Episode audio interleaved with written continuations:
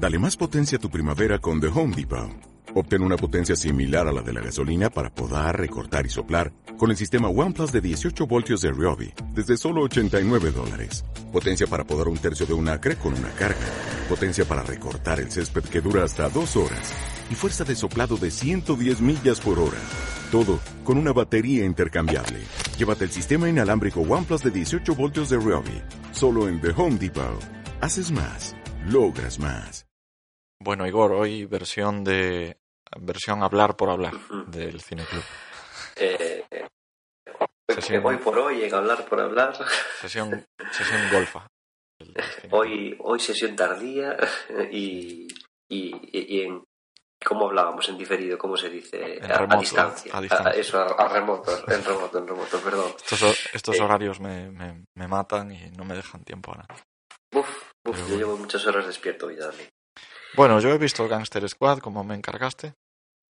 Sí. Eh, veremos si hoy me convences también o no, o a ver. A ver, a ver la volviste a ver, ¿te gusta? ¿Te gustó o no te gustó la segunda, segunda visión? bueno, no empeoró. Se mantiene, ¿no? Por cierto, me comentaste antes fuera del micro, para que quede aquí, eh, que Ghost in the Shell ya está disponible en... ¿En dónde era? En Netflix. O sea, eh, cuando, cuando la comentamos, eh, no estaba disponible. De hecho, la anécdota que conté acerca de la chica latinoamericana de Movistar que, que no me entendía la traducción. Exactamente. Eh, fue, todo esto fue debido a porque la película no aparecía por, por ningún lado y siempre intentándolo de la manera pues, eh, más legal de hacerlo, ¿no? Eh, plataformas que tenemos de pago y tal. Y, y que no se piense la gente que me lo inventé, que ahora la película está en Movistar en, Movistar en Netflix, pero bueno, cuando hace unas semanas no, no estaba. Ya sabemos que Netflix a veces pues va ampliando contenido, cosas que estaban dejaron de estar y, y van un poco así. Muy bien. Pues nada, ahora tenemos Gangster Squad que está en Amazon Prime y esa es la película de la que vamos a hablar hoy. Esa es la película. Bienvenidos a El Cine Club un podcast para cinéfilos crónicos.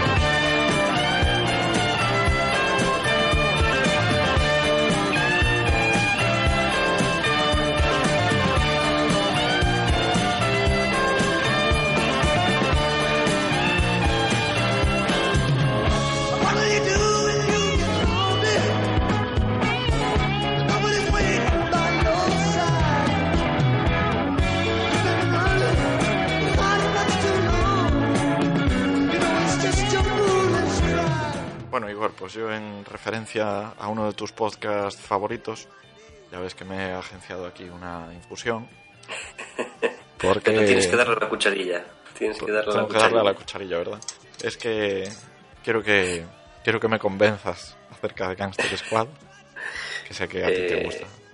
Sí, pero mira, antes quería, eh, me, me, viene muy al pie lo que me dices, porque a mí también me sorprendió enterarme de que aparte de ti hay mucha gente que detestó la película. ¿Sí? ¿Por qué será? Sí, eh, vale, ese tono hiriente sobra, eh, Tengo que eh, desquitarme de Ghost in the Shell. mucha gente, mucha gente, ya veo, eh, me lo merezco. de todas formas, bueno, ese es el rollo ¿no? que, que, que tenemos, ¿no? el pique. tenemos muchas películas que nos gustan a los dos, pero en este caso estamos ahí con, con, ay, mira, me gusta este a ti no, vamos a hacernos pupa. Eh, bueno, donde mucha gente, lo quiero decir, donde mucha gente ve plagio, porque todo su mundo dice, es que se parece y es igual y, y este plano, vale, yo todo eso, vale, acepto esas críticas. Y a lo mejor viste 70 películas de gángster y pues se te hace imposible no ver, no ver cosas parecidas. Pero donde, donde, mucha gente ve plagio, yo veo homenaje. Eh, hay un límite en la cantidad de historias que se pueden contar, de la, de la manera que se pueden contar. Eh, y, aquí podría ponerte un ejemplo con otra película más o menos reciente, que es un género ya también bastante abandonado. Eh, por ejemplo, el caso de Los Odiosos 8. Ostras, te juro que iba que creía que ibas a decir Ghost in the Shell. que, no, Que, que, veías que en vez de un plagio era un homenaje, pero. No, no, Los odiosos 8, la de Tarantino, de hace Es- un par de sí. años, es relativamente reciente. Eh, es un género que ya no se lleva tanto al cine como hace unos años. Eh, Los Odiosos 8 eh, es una película de vaqueros, pero no es una película típica de vaqueros. Puede ser una película de vaqueros o una película de unos cazadores o unos excursionistas que se quedan atrapados en una caravana, en una montaña, eh, durante una tormenta. Porque la historia transcurre completamente igual. O sea, da igual que sean vaqueros, que sean tíos que no tienen cobertura en el móvil y que pasan ciertas cosas. Eso, eso es muy grande de Tarantino. Porque te dice, va, pues vaqueros. Pero es que da igual. Pero, quiero decir, salvo esta originalidad, hay un número de películas que se pueden rodar de vaqueros. O sea, a día de hoy tienen que fliparse mucho haciendo una película de vaqueros para que la gente la quiera ver. Una película de vaqueros hace 30 años hecha ahora no tendría sentido, porque antes se hacían con, en un fin de semana con cuatro duros y se- ¿en, qué se, en, qué se, ¿en qué se basaban? En un actor carismático, en una historia más o menos eh, interesante, siempre con el motivo de la venganza, uno que no terminó de morir y un actor carismático, o sea, poco más.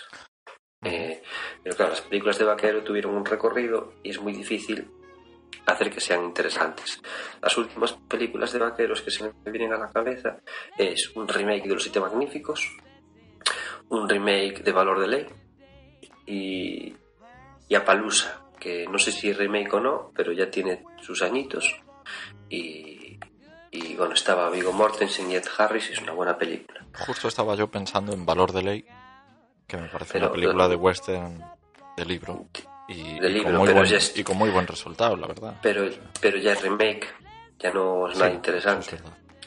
Entonces, las últimas películas de vaqueros que están en, que podemos consultar y ver eh, ya son remakes. Y, y ya si retrocedemos más, porque tengo otra película en mente que es Open Ranch con eh, Kevin Costner y ya nos ponemos en los 2000.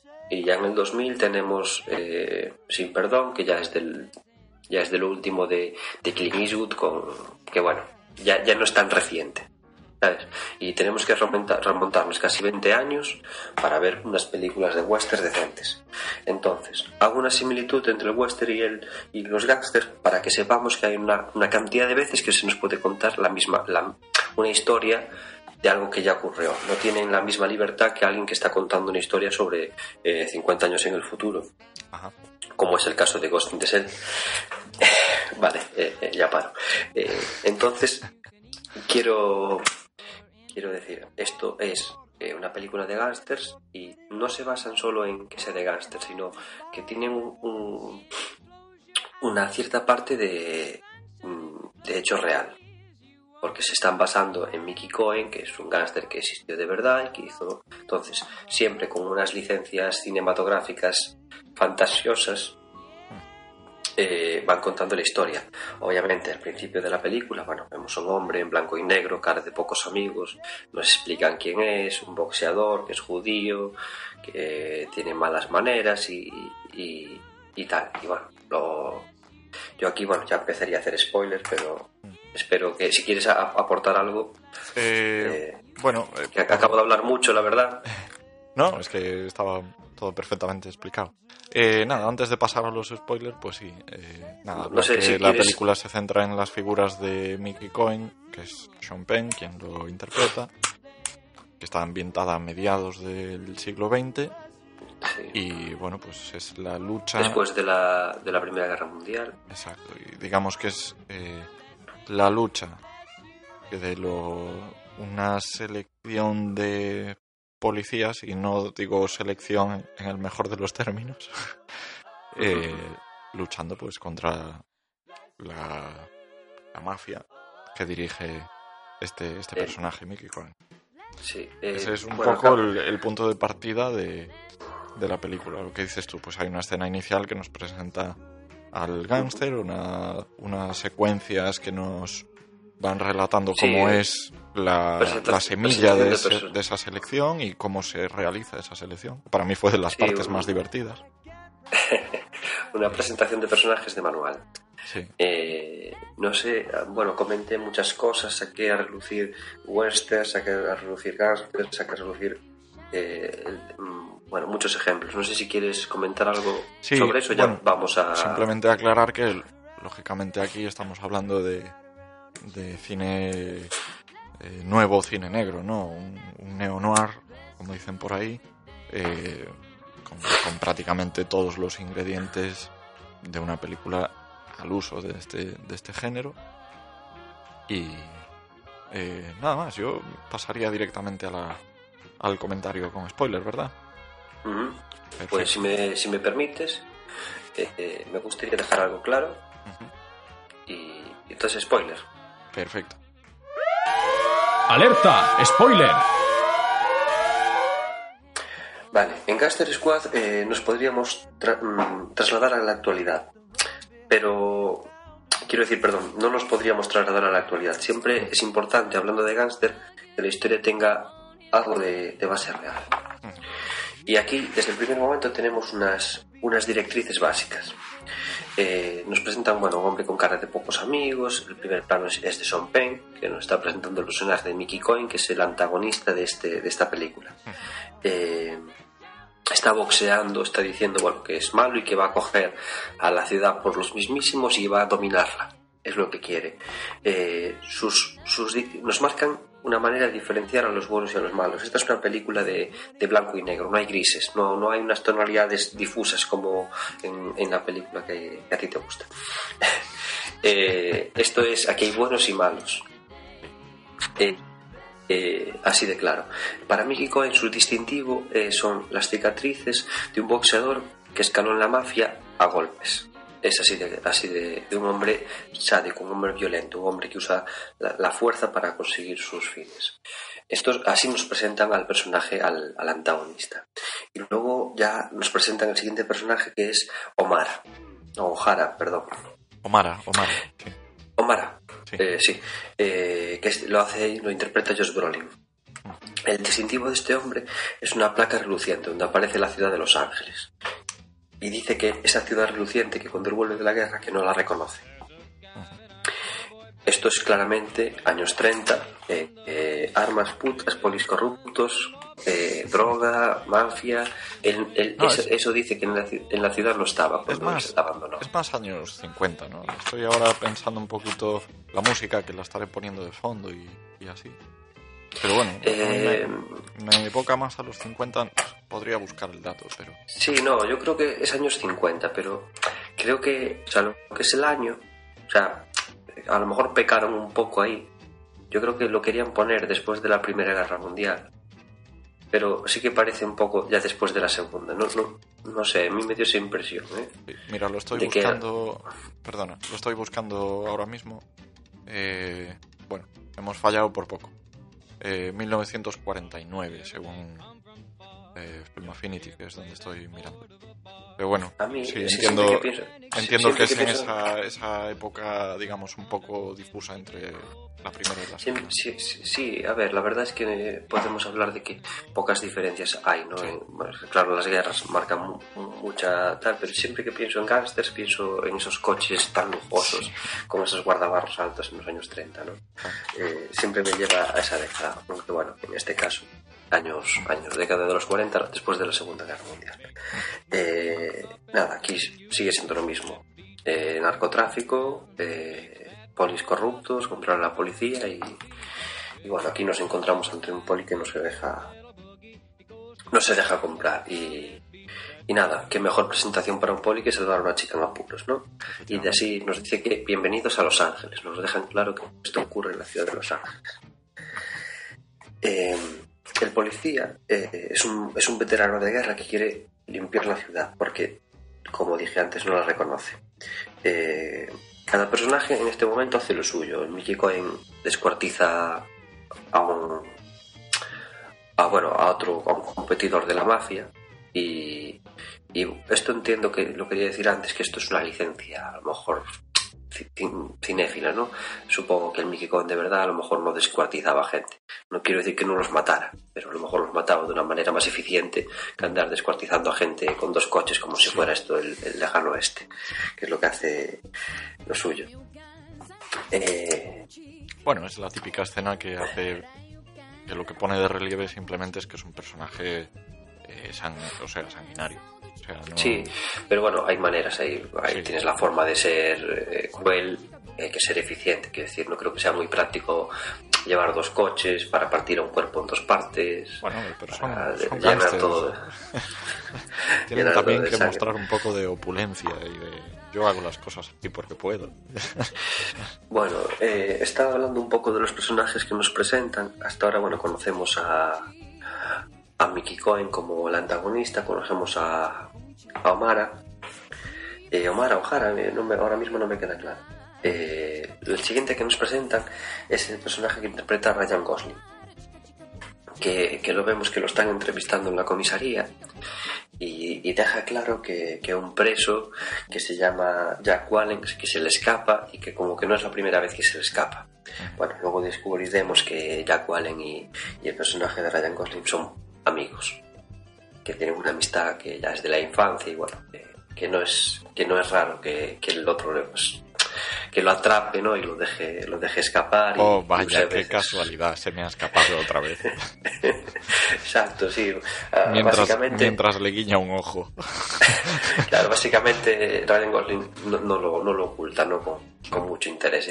Pues sí, le tenía las esposas y pues se soltó, no sé cómo hizo, habrá sido un truco. Eh, bueno, antes de que, bueno, en, el- la escena donde nos presentan a, a O'Hara, Omara, O'Hara, como se llame, a Josh Brolin, eh, él, bueno, pues salva una chica en apuros porque la iban a violar, que tiene unos mafiosos de poca monta. Antes de que llegue él con los, con los mafiosos a la comisaría, ya hay un abogado de, de, de Mickey Cohen esperando allí para ponerlos en libertad. O sea, antes de que la detención se haga, se haga oficial, ya los están poniendo libres. O sea, aquí nos presenta un poco el poder ¿no? que tiene Mickey Cohen, que tiene comprados a, a policías de alto nivel, a, a jueces y, Eso, eso y, y tal. Entonces, em, bueno, aquí vemos un poco el, el tal. Y, y ha- haré una parada para comentarte una frase que me hizo bastante gracia de, de- de la película. Eh, la, la frase dice, la, la caza del fur- de- de furtiva del ciervo del rey está penada con unas vacaciones enterradas en una caja de pino. Esto se lo dice Jack Wallen al personaje de Ryan Gosling cuando Ryan Gosling muestra interés en lo que va a ser la fe fatal de la película. Que en este caso es Em- Emma Stone. El enésimo intento de que Ryan Gosling y Emma Stone vuelvan a hacer algo bien después de hacer eh, Crazy Stupid Love. O sea, Correcto. para, para mí es simplemente eso, es que joder, no los traje. En esa película, Crazy Stupid Love, si no me equivoco, sale Steve Carell, Sí, esa me que, que para... Conozco una chica que se llama Nadia que le encanta ese actor por su papel en The en The Office. Sí, claro. ese, ese, ese, ese humor de, de The Office, es tan sofisticado. Es que yo lo siento, pero es que no traigo, no trago a Ryan Gosling, entonces verlo otra vez en pantalla y otra vez con la misma chica y no, lo siento, o sea, por ahí no pasa. Eh, es demasiado guapo para ti, ¿no? Te duele, tiene esa cara que duele. Sí, es justo eso lo que me pasa. es Pone, exactamente pone, eso. pone a No prueba es- tu, tu virilidad heterosexual, ¿no? No es, no es su total inexpresividad a la hora de actuar, no es su cara de pánfilo cuando están disparando delante de él, no es nada de Mira, eso, no, no, em, simplemente que es excesivamente guapo. Eh, eh, creo, creo, creo que es eso. Tienes de- demasiada envidia. bueno, eh, me gustaría comentarte que tiene una película eh, que el peso de la interpretación la lleva sobre todo él y es una película muy buena. Y se llama Drive. Pero bueno, hablaremos en otro momento sobre esa. Sí, creo que la vi. Eh, muy buena. De todas formas, eh, no, quiero, no quiero divagar. Eh, bueno, así nos presentan Emma Stone, ¿no? Eh, es la chica de protocolo de Mickey Cohen. Me pareció una manera muy fina de decir, es la chica que se tira y puede presentar en sociedad. es, es su meretriz de esta época. No, es un Eh, de protocolo. de todas formas, eh, el personaje, bueno, es la chica de protocolo, pero en verdad, ¿quién es? Es una chica que va a, a Los Ángeles en busca de fama. ¿Cuántas veces veremos a, Emma Stone en esa tesitura? De verdad. Eh, ahora voy a decir algo. La La Land me estropeó un poco esta película. Eh, las veces que la vi, eh, nunca me pasó, pero ahora cada vez que veo a, Ryan Gosling y a Emma Stone des- después de haber visto La La Land, eh, pienso que van a empezar a cantar en cualquier momento. Porque, Vives, vives con miedo, Igor, vives con miedo. porque resulta, bueno, La La Land es posterior a esta película, pero mm, y está basada en la actualidad. El tema es que al chico, bueno, de La La Land, al Ryan Gosling de La La Land, le gusta el blues y, y bueno, podemos ver ciertas similitudes entre el blues, entre cuando vemos la música de la época y las escenas de La La Land donde tocan blues. Entonces a mí me parece que se van a arrancar a cantar en cualquier momento y a, y a bailar. Entonces sí que es cierto que ver La La Land me estropeó un poco esta película que tenía en alta estima. Eh, Nota, Para mí, nota no. mental, no ver nunca La La Land. eh, bueno, a ver, eh, Debo de ser de los pocos y- que aún no la ha visto. Igual que los, yo la vi hace poco, igual que los que los musicales, igual que bueno, igual que dije que de los westerns, de las películas de gángster, los musicales también eh, tienen un, un límite de historias que contar. Y el musical creo que es para ver en vivo. Que para una película la historia tiene que ser muy llamativa y tiene que llevar muy bien el equilibrio entre historia y, música.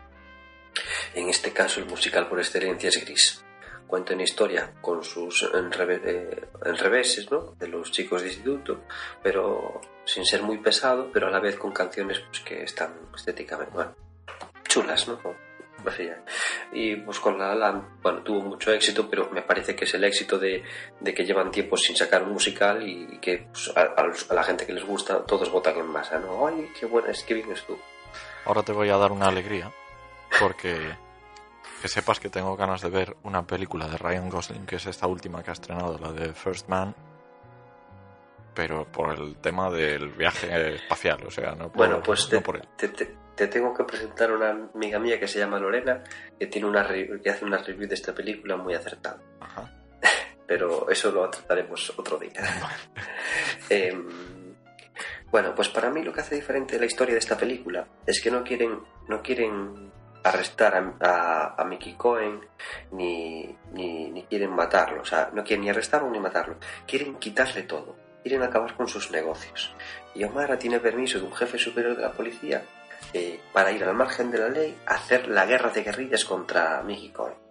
Y le dice, reúna un equipo. El primero que intenta reunirse a Ryan Gosling, que se desentiende. Y aquí viene una de las frases que también me gustó de esta película. Que dice Ryan Gosling.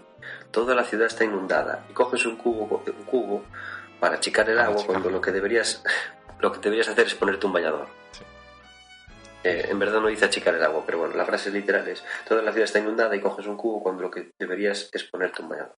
Lo que deberías hacer es ponerte un bañador. Me pareció una frase también con un toque de humor muy interesante. Sí, a mí, a mí también me, me, Eh, me- me gustó, digamos. Otra cosa que descubrí viendo extras de, de esta película es que eh, Ryan Gosling conoció a los, a los nietos del personaje que interpreta Ujú. Y pudo ver fotos reales y mm, la ropa, mm, incluso mm, ver ropa que se ponía y contaban una anécdota que le dijeron los, los hijos de directos del personaje que interpreta. Este hombre cuando iba fumando iba dejando la, la- la ceniza en el dobladillo del pantalón para no ir de- la ceniza de los cigarros por Me pareció un detalle muy curioso. O sea, cómo eh, pasamos por una época donde fumar eh, aquí en España era normal. O sea, podías ir al médico y que te fumara, ir Sí, al banco. sí, bueno, en eh, todo el dentro de mundo los era sí. Sí, dentro de los bares. Ahora ya el hecho de fumar, de hecho la gente que va por la calle, si está cerca de un parque o de un colegio, ya se lo piensa incluso. O si hay niños, se guardan el... Bueno, la mayoría, que no toda la gente es así. Se guardan de no fumar delante de, de- de ciertos sitios. Y, en aquel entonces, bueno, que era hace, hace casi... Hace más de 50 años, ¿no? Que, que un tío pues no quisiera molestar con su ceniza. Me parece un detalle, ¿no? De, de esto que le dan profundidad. Bueno, el tema es que, eh, bueno, después de unas cuantas escenas rápidas de presentación de personajes, reúnen a, a toda, a toda lo que viene siendo el grueso de la banda. Faltaría Ryan Gosling, que más adelante se une, pero tenemos a, a Josh Brolin, a Michael, a Michael Peña, a Anthony McKay, eh, estoy diciendo los nombres de los actores. eh, y yo aquí te digo, quiero meter un- un- una, una reflexión ¿esto es Gaster Squad o Marvel Squad? y, y si quieres me explico, ¿no? Eh, está Josh Brolin, que hace de Omara, interpreta a Thanos en las más recientes de, de Marvel, ¿no? En, en Infinity War, interpreta a Thanos. Tenemos a, a Michael Peña, que en la película en Gaster Squad se llama Navidad, Navidad Ramírez, y, y en las películas de Marvel es Luis, el amigo de Ant-Man, que habla el muy amigo rápido. de Ant-Man, efectivamente, sí. Sí, y tenemos a, a Anthony McKay, que hace de Coleman Harris, que es Falcon. En, eh, Falcon es el, bueno, el que va con Sí, Capitán sí. América que vuela. Tiene un. eh, pues tenemos a, a tres personas de, cinco que hacen en películas de Marvel. Y luego tenemos a, a uno, que es el que hace. eh, que es, eh, Robert Patrick. El actor Robert Patrick no sale en Marvel. Pero tengo que destacar su gran papel en la, en la vida. O sea, ¿sabes quién es Robert Patrick? Eh, creo que sí, pero su, su gran papel no se me ocurre. Su gran papel es de, de, de- de- en Terminator 2 del Terminator líquido. Ah, Ah, muy Ostras. joven. Es el mismo claro, yo actor. estaba pensando en qué película reciente, de qué película No, no, no. reciente jugaba. claro. Este hombre, este hombre es el ex Terminator líquido. Es yo cuando cierto, vi sí, esta sí, sí. Y dije yo, pero va a salir este hombre, va a salir Terminator. Ter- o sea, el, el- para muchos el verdadero Terminator, sobre todo, es Arnold Schwarzenegger. Pero el mejor de los Terminators antagonistas es el Terminator Sí. líquido de Terminator Sí, 2. sin ese Terminator no hay película. Sin O sea, sin ese, sin esa idea de, de- de ese, ese, ese robot de metal fundido. Mira, es Y que, este hombre es que para es mí, el malo de Terminator 2. para mí de Robert Patrick, estaba ahora pensando así, qué películas he visto suyas, y salía en una, una comedia de que actuaba el protagonista era George Clooney e Iwan McGregor, que eran eh, los hombres que, que miraban fijamente a las cámaras, no sé si las recuerdas. Bueno, yo me partía con... Sí, esta es de los hermanos Y y si no también, me equivoco, ¿no? eh, no, no, no creo que sea de los Cohen, pero voy a asegurarme. Pero ahí sí salía Robert Patrick y entonces, hombre, tomar eso como el gran papel de su vida, pues igual es... No, es eso un es un exceso. papel de, es Claro, un y- papel de coña. Y luego así de, de las últimas en las que ha aparecido, que no he, no he visto muchas, pero estaba intentando pensar a ver en cuál y tal. Pues claro, Terminator 2. Claro, es que es un actor con un bagaje ya muy, muy extenso. Mm, eh, sí, Robert Patrick, bueno, es un, es un grande, ¿no? O sea, Sí, sí, a lo mejor no es muy conocido por el nombre, pero para los fanáticos como yo de, del cine... Ah, sí, sí, yo le he visto no entrevistas en, le he visto entrevistas en programas de estos late night americanos, tipo Conan o bueno, no recuerdo si fue en el de Conan o en el de Sí, bueno, eh, eh, sigo hablando de... Sí. Eh, bueno, el personaje de Ryan Gosling en la película le falta motivación. Eh, entonces no se une a este equipo de momento. Eh, cuando están todos los demás unidos, eh, intentan dar un golpe que sale mal. Y aquí hay otra otra otra otra referencia al oeste. Dan un golpe que sale mal, van a atra- atracar un, un casino ilegal y cuando están llegando todo el mundo va disfrazado de indios, de vaqueros y, y tal. Pero cuando lo están a punto, los policías se ponen antifaces de cacos, van a entrar pistola en mano para, para, para atracar el local del mafioso. O sea, estos son los polis haciendo de ladrones, para robarle a un mafioso el, el, el dinerito. Y, y cuando entran allí resulta que hay policías de verdad. Y, y bueno, eh, escapan, salen para afuera eh, y se quedan tirados dos de ellos porque uno de los coches no arranca. Y, y cuando están, bueno, pues dos de ellos en la cárcel y los otros intentando sacarlos, atan un coche a los barrotes de la celda para hacer como en las películas de vaqueros eh, con los caballos, tirar la pared Sí. y rescatar a, los, a sus secuaces. Pero sale mal y el guardabarros del coche queda tirado en el suelo. Hasta aquí, eh, hasta aquí mm, van los spoilers punto por punto, digamos. Luego ya quiero ir más al grano. Eh, Ryan Gosling recibe un chivatazo de, de Jack Wallen de que acaban de atrapar a, a, a Josh Brolin más a, a McKay, al, al, al que hace de, bueno, al Falcon, y, y se hace pasar por un hombre de Mickey Cohen para, para ir a por ellos antes de que los hombres de Cohen los cojan para, porque los iban a matar.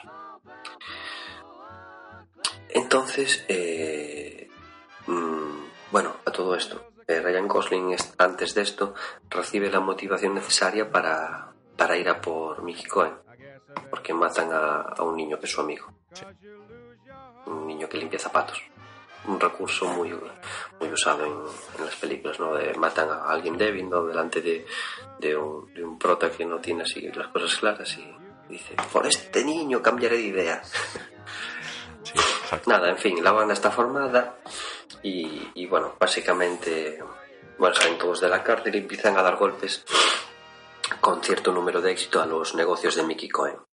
Eh, le quita, le cierran los, los clubs, le quitan el dinero y, y le, bueno, le ponen un micro en casa para, para cerrar los negocios. A mí, de hecho, es lo que probablemente, de, digamos así, de una forma somera, lo que más me ha gustado del argumento, ¿no? El hecho de que no es la típica película de hay que matarlo o hay que apresarlo. No, No, sí, sino que no, vamos a ir, es como una escalada que empieza, pues eso, primero una escaramuza en el casino, luego pues vamos a ver qué podemos hacer en su casa, tal.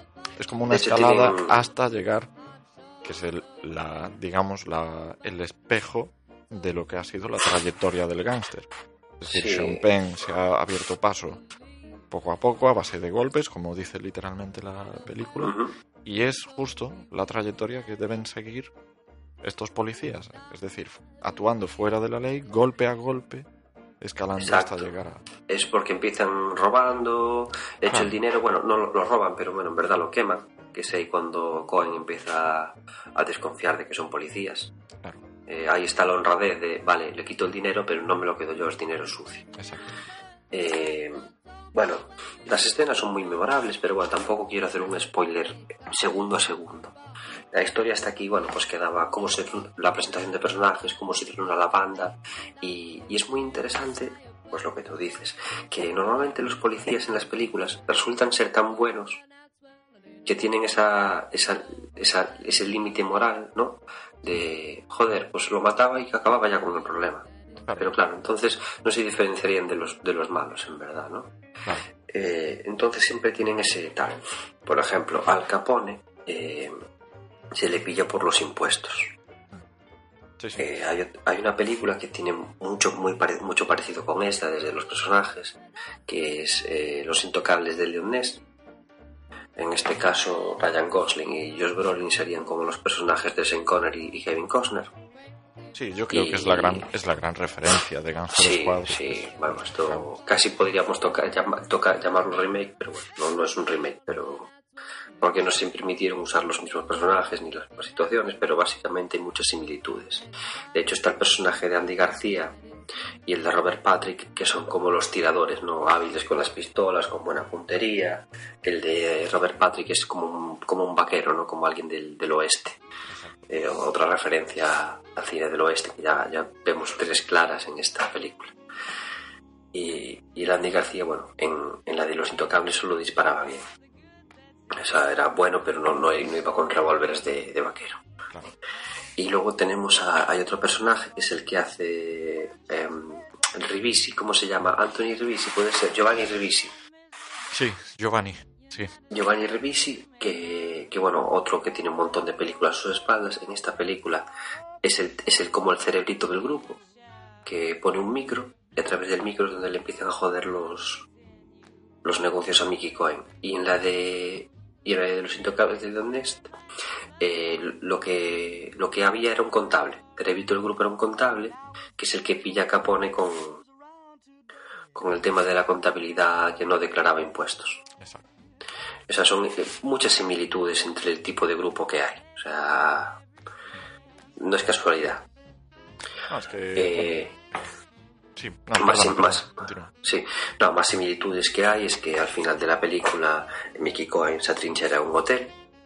que Es como la forma que tiene de, bueno, ahora tenéis pruebas contra mí, pero es que si literalmente si no llegáis a mí, no, me podéis detener. claro. Claro, entonces eh, se, se, encierra en un hotel. Esto mismo lo, lo, hizo Capone pues, en la película de Los Intocables y también en la realidad, porque resulta que tenía tanto dinero que, pues, que, que mejor que vivir un hotel, ¿no? con, con, servicio de, habitaciones y tal. Eh, entonces, bueno, pues se aprecia un hotel. Hay, hay otra similitud más, pero bueno, no sé si quieres comentar algo. Sí, bueno, eh, todas, todas estas, estas similitudes, no solo en, en, escenas, sino en esos, los personajes que a mí me parecieron algunos. Espejos. Sobre, sí, o sea, sobre todo eh, entre los secundarios, que están fenomenal. Me destacaría alguno, de hecho. Pero bueno, en general, eh, los, los personajes están bien interpretados, pero son personajes un son, poquito planos. Hay muy, muy, grandes actores. Sí, a ver, esto lo dije al principio, esto es una película de blanco y negro. Claro. Aquí el único persona, los únicos personajes de una moralidad más difusa son la Femme Fatal, Emma Stone, que se llama Grace, me parece, sí. y Jack Wallen, que no me acuerdo el nombre del actor, que es el amigo de Ryan Gosling, que es mafioso, sí. pero a la vez pues colabora con Ryan Gosling en, en y a la hora de la verdad, que esto es una, una o sea, la, a mí la gran muerte de esta película es la, de Jack Wallen. Eh, resulta que está protegiendo a Emma Stone y nota que hay algo que va mal, la manda a esconderse y se presentan Mickey Cohen con dos hombres en su casa. Y el Jack Wallen, eh, haciendo boxeo, se libra de, los matones. Y le dice a Mickey Cohen, venga, va, te toca. Eh, boxea conmigo, ¿no? O sea, tanto que presume Mickey Cohen de, de ser un gran boxeador y a la hora de la verdad pues le dispara. Emma Stone es eh, testigo de todo esto y en esta película lo que usan para tener carta blanca contra Mickey Cohen para ir a cara descubierta es que Emma Stone quiere, bueno, va a entregar ese testimonio. Es una forma muy curiosa de tener excusas para ir a por él, porque no tenían nada. Ningún juez quería ir a por él. Eso me gustó mucho, ¿no? La, la forma de, de, de, al final lo obvio, ¿no? Ser al final lo que, lo que les deja, porque estaban luchando en la sombra, ¿no? Jodiendo los negocios, pero ahora ya podían actuar como policías. Pues yo es lo que te digo, hay personajes eso, planos, ya no solo en cuanto a su corte moral o sus, sus motivaciones Sí. y tal, sino personajes que en un reparto tan, tan coral, claro, pues no puedes profundizar en, en todos, ¿no? en su, en su eh, lo suficiente como para que digas, tienen empaque. Aunque Creo que los- todos tienen su, su punto, digamos, su minuto de gloria, todos pues está más o menos repartida la cosa y, y, y con, con momentos fugaces de, de originalidad, que eso no es nada fácil de conseguir. Yo lo que, lo que veo eh, de actores planos, sí que veo mucho, mucho actor bueno en, en, el, en, en el escuadrón de, de la muerte, ¿no? De Mickey Cohen. Los, que, los actores que, lo, ro- que rodean a Sean Penn haciendo de gángsters son buenos actores, pero no se profundiza tanto en ellos. Aún así se ven ligeras diferencias en la forma de ser. Pero, por ejemplo, en el grupo, en el Gangster Squad, sí que veo las diferencias. Por ejemplo, hay una escena de una persecución trepidante con granadas, con tiros, con bueno, con todo, donde se ve que los policías solo tienen pistolas y los otros ya tienen las míticas Thompson de mafiosos. Bueno, un tiroteo muy intrepidante que está conduciendo uno de los personajes y está el Navidad ahí. ¿Pero qué haces? Y en medio de la persecución, el Navidad se pone a conducir, es el que hace de, de latino o de navajo, no sé qué historia. sí, en abajo. Y se pone, a, se pone a conducir y nada más se pone a conducir, se, se, se, se ve que el tío conduce mucho mejor que el otro, empieza a hacer unos trompos para levantar humareda, para que no los vean y bueno, así resolver el tiroteo a su favor. Me, me parece una profundidad de personaje muy buena porque te lo cuentan en la persecución pero no te hacen hincapié, oye, ¿cómo conduces tan bien? Ni te lo están masticando, ¿no? Tienes que darte cuenta tú de... de- Yo, yo la primera vez que vi la película no me enteré de que hacían ese cambio de conductor estabas viendo tantas, tanta escena, tanta acción, tanta explosión, que no me di cuenta de que el otro hacía ese... Dices tú, aquí no, da, no es igual que conduzca cada uno, no, tiene que conducir el que sabe conducir, por que es este personaje. eh, otro, otro secundario que destacaría, vamos, porque yo estoy enamoradísimo de todo el trabajo de esta actriz, es eh, Mireille Lenos, que hace de la, la mujer de, de John O'Mara, del personaje de Broly. De sí, de Josh Brolin. La verdad es que No recuerdo el, Eh, el nombre de la, del personaje, es, pero es, es el segundo personaje femenino que, que hay. Pero es que lo, lo clava. O sea, lo Bueno, clava. ese, y hay tres personajes femeninos. El de Mastón, el de esta chica que dices tú y Carmen Miranda. Sí, sí. Pero, pero en Mireille nos me quiero detener porque, o sea, yo la conocí cuando empezó en eh, actuando en The Killing, que es una serie de las que habíamos recomendado, me parece. Pero es que todo lo que le he visto después, todo, eh, salía en, en Squad, salía en Guerra Mundial Z, eh, ha hecho una serie de televisión para Amazon Prime en la que también participa. eh, ¿Cómo se creo que es llama? la de. Es esta serie antológica, la de Electric Dreams, basada en relatos de Philip K. Dick. Y. mm, Bueno, lo he visto, ya te digo, bastante un poquito así en, en varios registros y siempre muy Esta- bien. este, este personaje tiene. Este personaje tiene su, su mayor relevancia al principio de la película. Sí, claro. Eh, eh, le, le da los consejos a- al marido para que busque a los policías que no son la florinata para que no coja policías que ya estén comprados por, por Coy, que es una gran escena. Sí, pero además es eso, ese, ese papel de, de esposa que necesita que, Que apoya, sí. que su marido no se muera y que, al- que, que Sí. tenga ahí a un padre, ¿no? Para el hijo Y este, que- persona, que espera. este personaje se diluye en, el, en, la, en la película, va desapareciendo, Sí, ya te digo, es un, importancia. es un secundario que me gustaría destacar más que nada por el trabajo de la actriz. Luego, sí, el personaje pues no, no da para más Eh, tampoco. No, la verdad es que no. Eh, sí que me parece muy interesante eh, la reflexión que podemos hacer acerca de, que cuando bueno, a los policías estos se les empieza a torcer el trabajo, intentan atentar contra, contra ellos, ¿no? Pues van a por, a por el Mastón, que bueno, estaba con Jack, Jack muere, eh, matan al, al, que, a- a- al que hace de Giovanni Revisi, el que ponía las escuchas, que era el único que tenía familia, es un duro golpe para el equipo, y luego también atacan la casa de, de Omara. La mujer estaba embarazada, tirotean toda la casa, mítico de los gangsters, pasan con el coche, tirotean todo, la mujer se arrastra y se oculta en la bañera. Y cuando Mara llega a casa, encuentra un charco de sangre, va a ver cómo está la mujer y resulta que la mujer dio a luz en medio del tiroteo, medio lo que da lugar a un niño nacido de la guerra. Sí. Eh, como, como Conan. Eh, no, pero es una, una premisa muy interesante y la verdad es que te cuentan esta historia cuando de verdad pues daría igual, ¿no? O sea, para la historia pues te da igual si la mujer muere, porque de hecho si muere eh, la mujer y vive el niño o si mueren los dos, te da más motivos para creer en lo que está haciendo Omara. O sea, te justifica que lo que están haciendo los policías es lo bueno pero sin embargo pues la, la salvan, hacen que el niño dé a luz, como que dentro de algo que no es tan relevante para la historia, hacen que salga bien. sí. Eh, Quizás, para gustos. quizás es el rayo de esperanza que, que le queda a Omar. Eh, quería, hacer- quería hacer una- un comentario también, eh, porque es una película que seguramente al hablar de esta no hablaremos de, de Los Intocables de John Ness por las similitudes, por no hacer pues, eso, dos críticas tan parecidas. Así que habría que mejorar por encima de, de esta. Los Intocables es mucho mejor película, tiene muchos más años, tiene un, reparto increíble con actores ya demostrados que son 100% talento. Y, y había, hay, hay uno que hace de malo, que hace de asesino, de Al Capone, que va vestido de blanco, un actor que es muy conocido, siempre hace de malo. Eh, sí, sí que se da cuenta. Es un personaje secundario, pero de gran peso.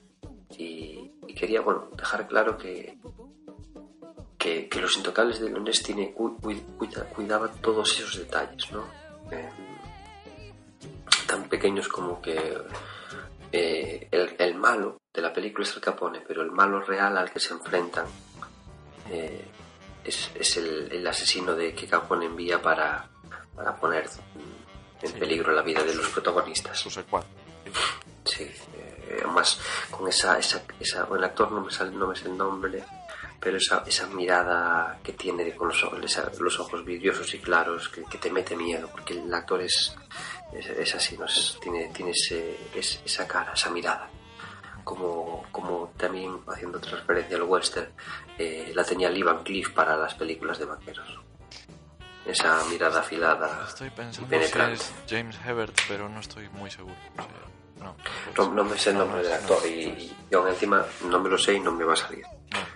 Pero bueno, es un mítico actor de de, la, de películas que, bueno, también por su cara de, de malo que tiene. No, no, no creo que le haga uno de protagonista de no. Eh, en fin, eh, bueno, ya contamos la verdad todo. El, el key de la cuestión es que Maston bueno, quiere testificar y es la testigo con la que consigue una orden para ir a por Cohen. Y al final de la película, bueno, tenemos a todos los policías con más motivos eh, que al principio porque les muere un compañero, para ir a pecho descubierto por Mickey Cohen, para presentarse delante del hotel siendo cinco e ir a, a por él. Mickey Cohen está en el hotel parapetado por un montón de mafiosos que lo protegen y parece un poco ridículo, ¿no? Presentarse allí con un megáfono y cinco tíos, oye, sal que vamos a, a detenerte. y el otro, pues no, no salgo.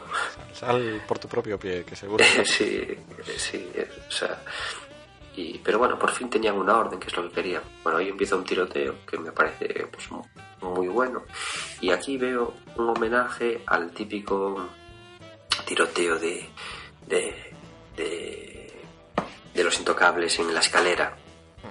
Que se ve un tiroteo en la escalera también muy bueno. El de los intocables mucho mejor técnicamente, en los planos y todo.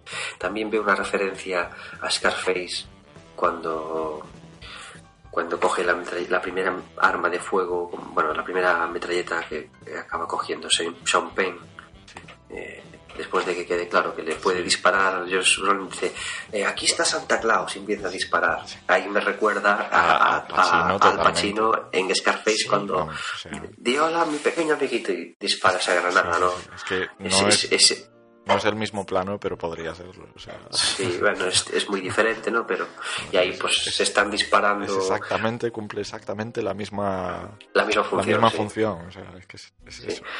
Y se están disparando eh, balas que esto, bueno, visto un- una tele grande o en cine, eh, rompiendo las bolas de Navidad, reventando, lo- porque es Navidad, o sea, en la época es Navidad y nos lo representan pues que se están disparando las metralletas.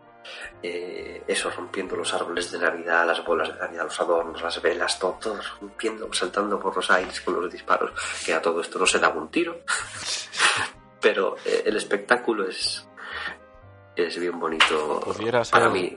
ciencia acción, muchos disparos que no van a ningún lado. No, no, no. eh, algún en día, sitios muy pequeños.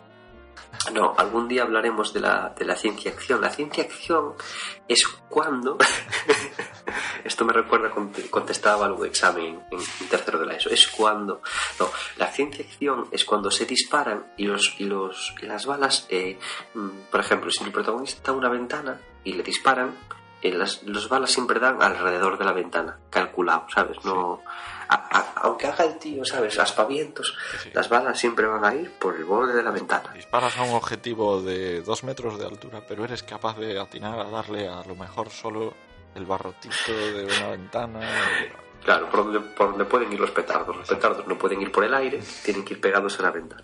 También se ve muy claramente cuando cualquier personaje protagonista corre por unas escaleras, todos los disparos van por el pasamanos. Al O sea, pasamanos, clarísimo. eso, eso es claramente... eh, no, pero en este caso se están disparando, aprovechando un poco la tecnología que hay ahora, vemos las balas cuando van trazando el aire, pero sin embargo no, no vemos el destino de las balas, lo que hace una, una amplitud de tiroteo mucho, mucho más abierta que, que lo que nos acostumbraron a ver en el cine de los 90, ¿no? que es las balas en el, en el fin de su, su recorrido, que es siempre impactando en las paredes alrededor del prota. Sí, esto cambió. Probablemente esto fue un cambio a raíz de, de Matrix, ¿no? Digamos. Sí, eh, poder ver Probablemente poder la primera película así de gran público donde desconozco si hay alguna anterior donde realmente pues eso la trayectoria no es un, un recurso visual muy espectacular y bueno que, que tiene su tiene también su parte es, puede ser ese recurso estilístico Porque- de aumentar la espectacularidad Sí, hay que tener en cuenta que las armas en la vida real hacen lo contrario que en las películas. O sea, un arma, la función de un arma es que haga el menor ruido posible, que la llamarada sea lo más pequeña posible, que el disparo sea lo más tal, y, la, y las, y las metralletas en las películas lo que se quiere es que hagan el mayor ruido posible, Bueno, que el fogonazo, que el fogonazo sea lo más impresionante posible. Pero si eres un Eh. gángster que para matar a un hombre puede llevar dos vehículos a un descampado, porque puede, y lo hace para, para demostrar que puede y presumir de ello, pues también quieres que tu arma haga ruido, ¿sabes? Te lo digo yo como experto gángster que soy. Bueno, pero en este caso está justificado porque bueno las armas son de los años eso, 40 son la tecnología que se usaba en la guerra. De hecho eh, podemos ver que bueno seguramente hacemos una pequeña investigación. Eh, el arma que llevan los policías es una Thompson pero es la Thompson que se usaba pues en el ejército con un cargador de 20 balas y tal y la Thompson que usan los gángsters la típica Thompson que conocemos la Thompson global con el cargador redondo que lleva pues un cargador de 50 balas era más ergonómica tenía pues Sí, ahí, eh, igual que en el reparto, pues eso, ya te digo, hay los, los autores muy bien, hay algunos personajes que no, eh, pues que se quedan por, por, por necesidad del guion. Pero, Sí, porque pero sí que en, en cuanto a la, digamos, la ambientación, los, los escenarios, la recreación de esa época, me parece el vestuario. El O sea, vestuario. El vestuario está, o sea, Súper hay que, hay- no, no, el vestuario de, le- o sea, de lejos se han pasado, porque en esa, aquella época no se vestían tan bien ni de coña. Sí que es cierto que los, se ponían trajes, se ponían gabardina, pero no se ponían esa calidad. O sea, lo que Bueno, llevaba pero- puesto, lo que llevaba puesto Josh Brolin y Ryan Gosling ahí eran trajes de sastra medida, ¿sabes? No, no, no. Sí, sí, sí. Se han pasado tres pueblos. No, bueno, pero me refiero que está eh, lógicamente muy bien recreado. Incluso, bueno, eh, es que todo, el vestuario, la, Sí, a ver, no hay nada que decir. Los, los vehículos, la- Los, pe- el los peinados de Emma Stone, que Los también se-. Quiero decir, no se iban a lucir con los peinados de Sean Penn ni de Ryan Gosling ni de Josh Brolin. Eh, No, claro. Se van a lucir pues, los, de los peinados que llevan Emma Stone, los estilismos que lleva... eh, bueno, porque la chica quiere ser actriz y se, y se da siempre a, a enseñar, ¿no? Va, va siempre luciéndose. No la vemos, no la vemos en, en digamos. No, por eso digo que eh, a- además de toda esa espectacularidad, de todos ese- esos recursos de, de efectos especiales y tal, hay un trabajo artístico que sí me ha, me ha gustado mucho. Ya te Bueno, digo, a- entonces- a, muchos niveles. O sea, desde Yo me yo me maquillaje, hasta... eh, Yo me atrevería a decir que te gustó más a ti esta película que a mí, Ghost in the Shell.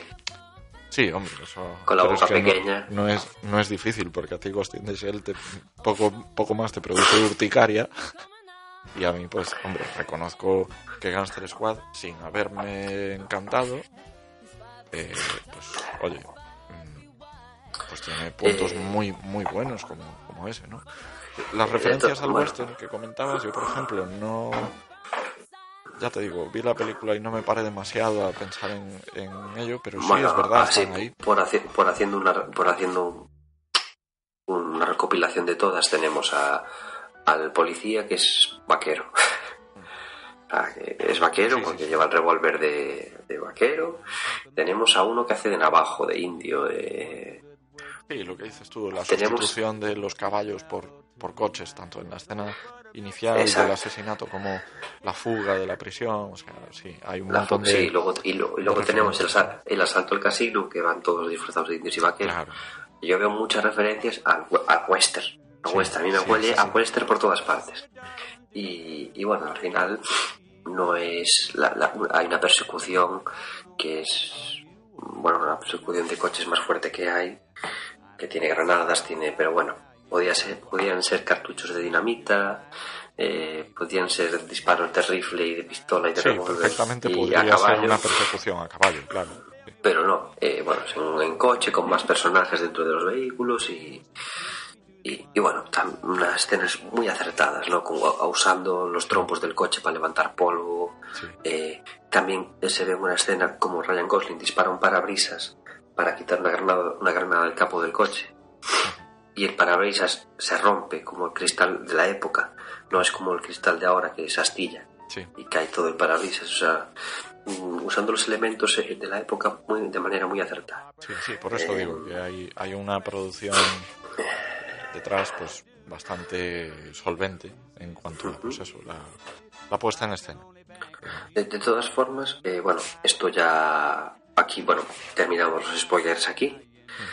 Eh, para, bueno, para, desde que empezamos hasta ahora, casi todo el, el episodio de hoy. La conclusión, después de hablar de todo esto, es que vean la película. Está en Amazon Prime y que la gente vea la película. Porque creo que a mí que me encanta, me- os digo que la veáis, pero a Emilio que no le encanta, también os invita a... Digo que se puede ver. Se puede ver. Seguramente que También se tiene una no buena... te- seguramente Emilio tiene una buena opinión de la película, pero como está herido en su orgullo por Ghost in the Shell, No, hombre, mira, a ver, eh, el fantasma de la te concha, daría, te daría tres motivos para, por ejemplo, alguien que no la haya visto, tres motivos para verla. Pues primero, pues lo que te digo, la puesta en escena, que me parece bastante acertada.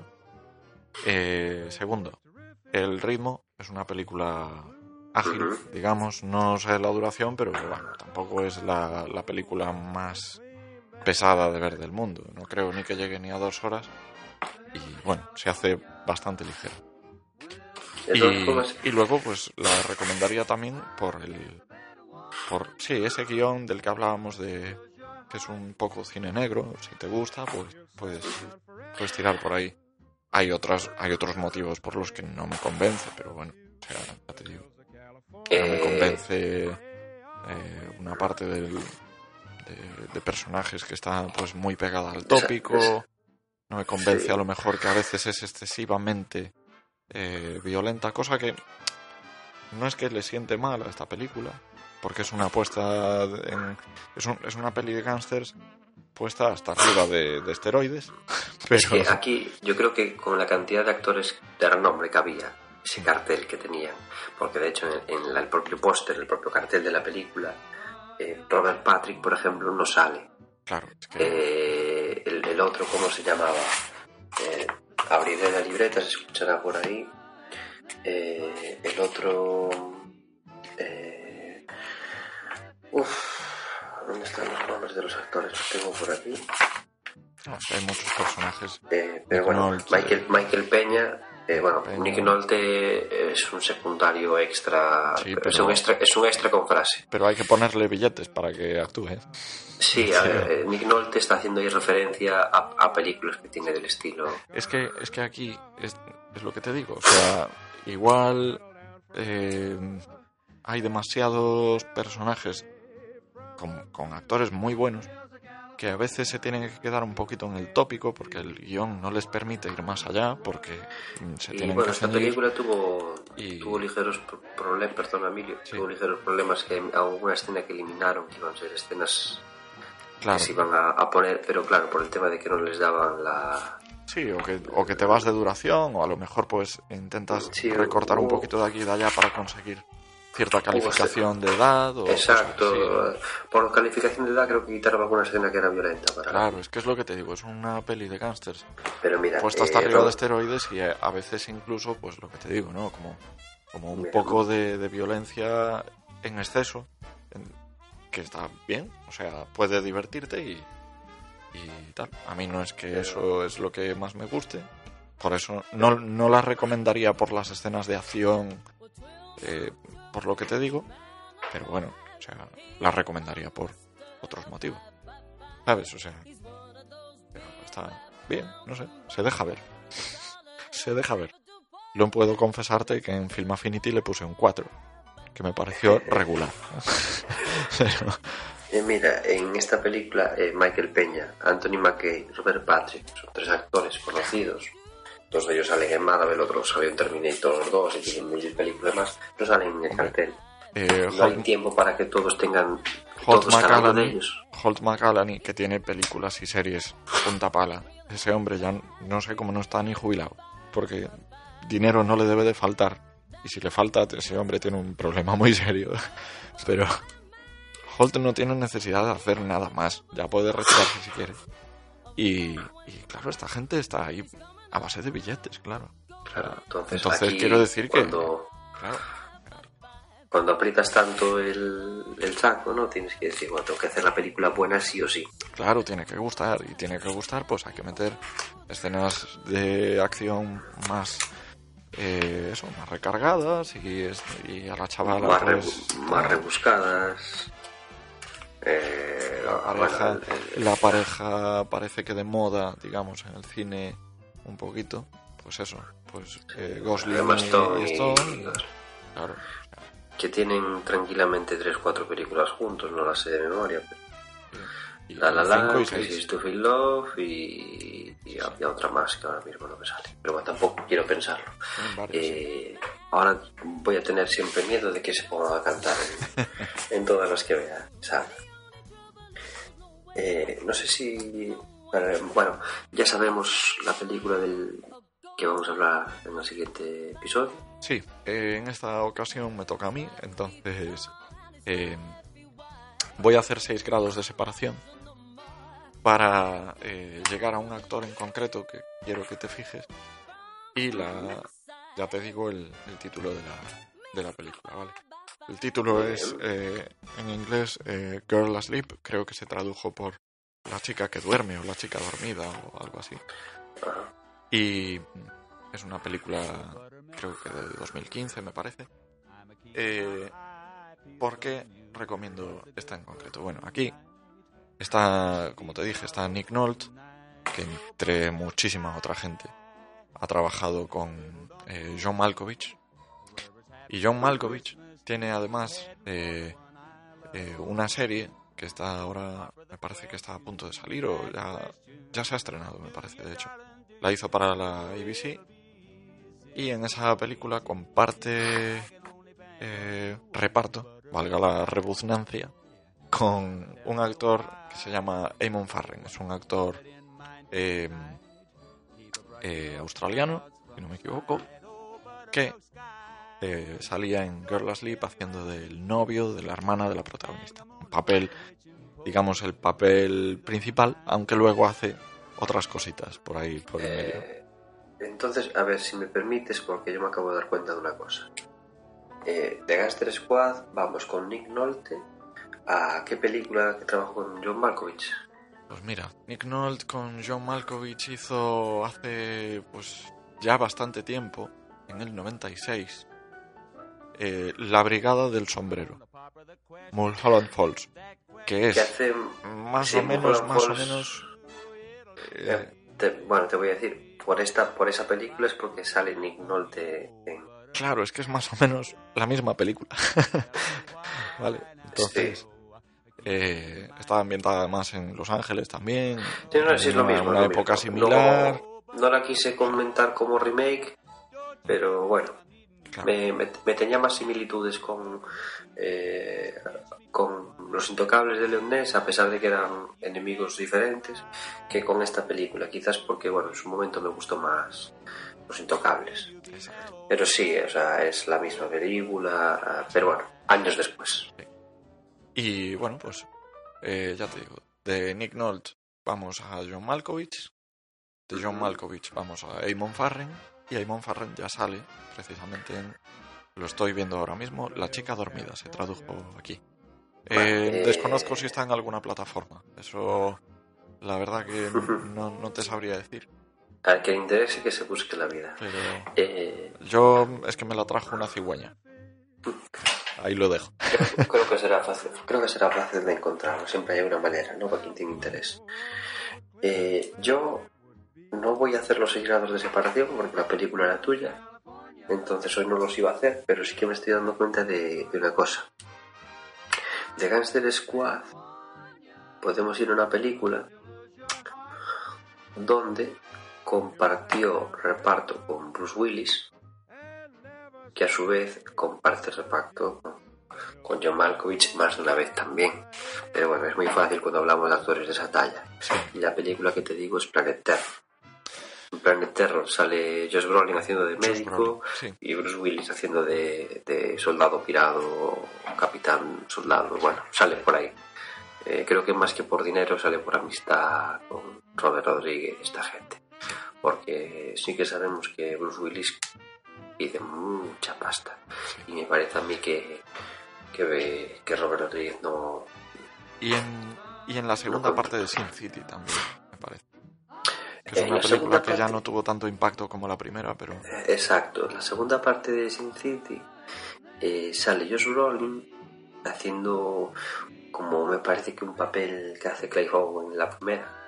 Pero Bruce Willis sale en la primera de Sin City, no sale en la segunda. Estoy casi seguro, ¿eh? Pero bueno, hablo de memoria. mira, otro, Eh. otro neo-noir. De otro corte distinto, pero, pero sí, otro, otro neo-noir. Claro, es que podríamos, podríamos ir por ahí viendo podemos- unos cuantos. Podemos estar así mucho tiempo. Eh, lo dejamos entonces para la chica dormida. Mira, perdona. eh, creo que en la primera. No, en la primera no. no tienes, tienes razón tú. Estaba en la duda si había eh, salido Josh Brolin en la primera, pero no. Tienes, tienes razón. No, eh, sí, ¿sabes qué pasa? Que yo hablo de, de memoria porque eh, como intento no tener, cuando hablamos en remoto, no tengo nada de... No tengo ni... Cacharrerío. No, no. Hablamos por el que hablamos y no tengo más nada. Entonces yo hablo de memoria. Si digo algo de memoria, raro es que me confunda. Puedo no, no decirlo, puedo callarme. Pero si mi memoria me dice, eh, da- dato, dato interesante. Eh, por eso a veces puedo hablar despacio o intentar hacer memoria o ya decir, mira, esto lo digo pero no me sé tal dato, no me sé pues el año correcto, no me sé el nombre del actor. Pero si lo digo, en la primera de Sin City, que la habré visto un montón de veces, sale, bueno, eh, Rosario Dawson, eh, mm, Mickey Rourke, Bruce Willis, eh, ¿cómo se llama? Jessica Alba, Clive Owen, bueno, y, y otros tantos, Elijah Wood, la, Elijah Wood, eh, Benicio del tantos Toro. otros. Sí, bueno, Benicio del Toro. Y ta- eh, sale... mm, Carla ay, Giugino. ¿cómo- ¿Cómo se llama esta... Esta... La, no me va a salir, la china. Y el... Que la, la letal y pequeña mijo.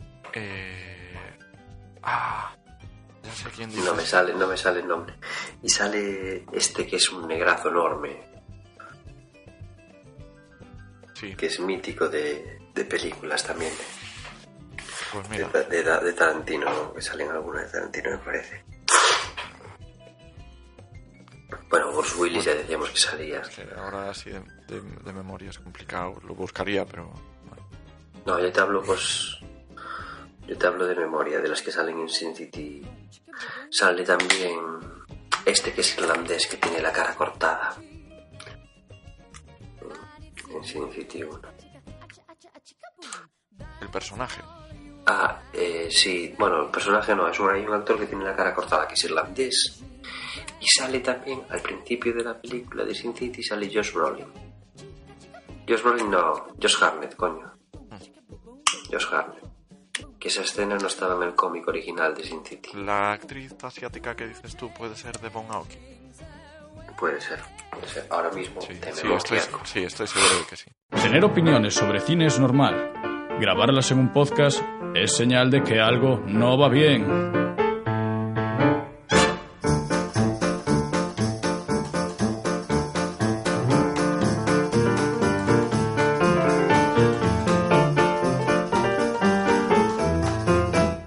Bueno, Igor, pues vamos a ir terminando porque ya ves que yo aquí en mi apartamento del Soho neoyorquino es muy difícil grabar a, a estas horas.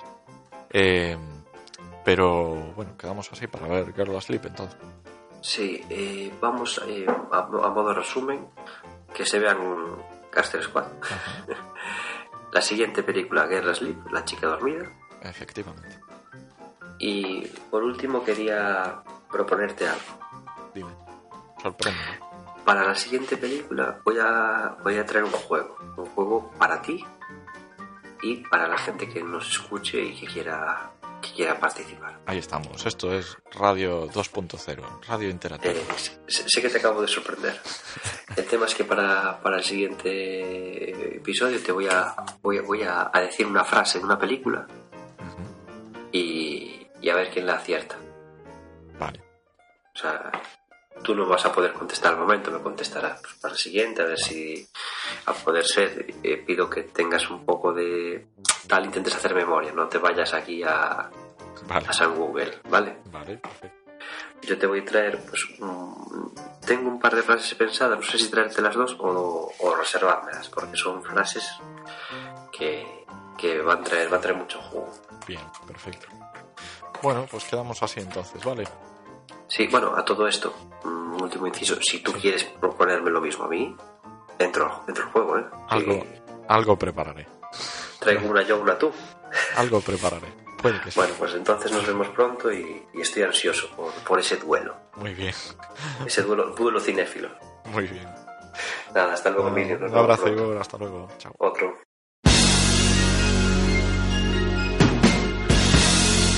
Hola, soy Juanca, el de antes, llena de orgullo y satisfacción que tú también escuches el